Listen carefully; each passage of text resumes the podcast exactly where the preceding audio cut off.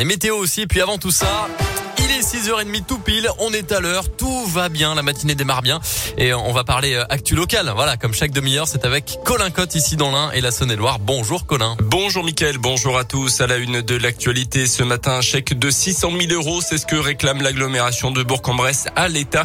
Lundi soir, les élus de Grand-Bourg agglomération ont validé la demande de compensation de l'intégralité des dépenses avancées pour le fonctionnement du centre de vaccination d'Interexpo depuis le 1er juin.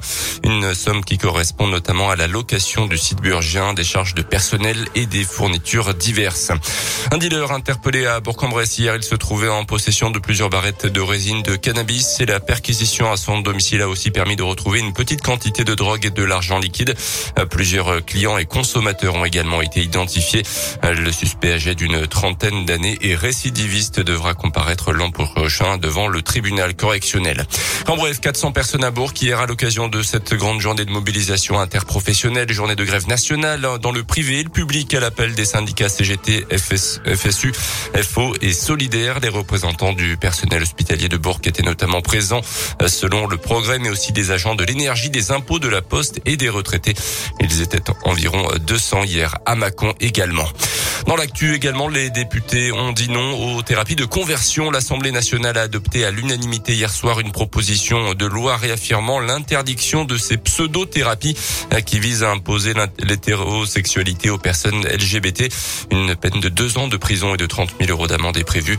Une proposition de loi portée par une députée de la région, Laurence Vankenbroek.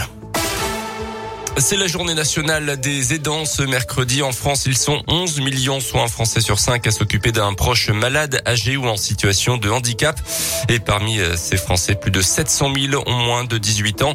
Un chiffre sans doute sous-estimé car les jeunes et leurs familles ignorent ce statut de jeunes aidants euh, tant leurs tâches à la maison font partie de leur quotidien, parfois depuis leur naissance. Une étude vient d'être publiée justement sur ces jeunes aidants, étude réalisée par l'association Andéo au service des personnes fragiles.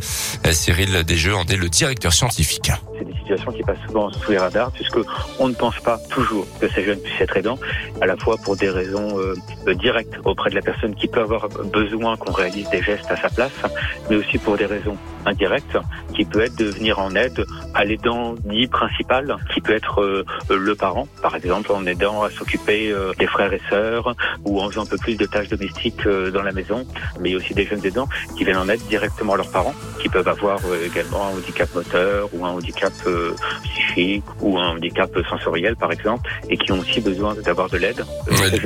Et les associations Commandéo préconisent une formation de toute personne qui intervient auprès des malades pour repérer ces jeunes justement et mieux leur venir en aide également, ou bien des actions de sensibilisation dans les établissements scolaires auprès des élèves. Plus d'informations sur radioscoop.com.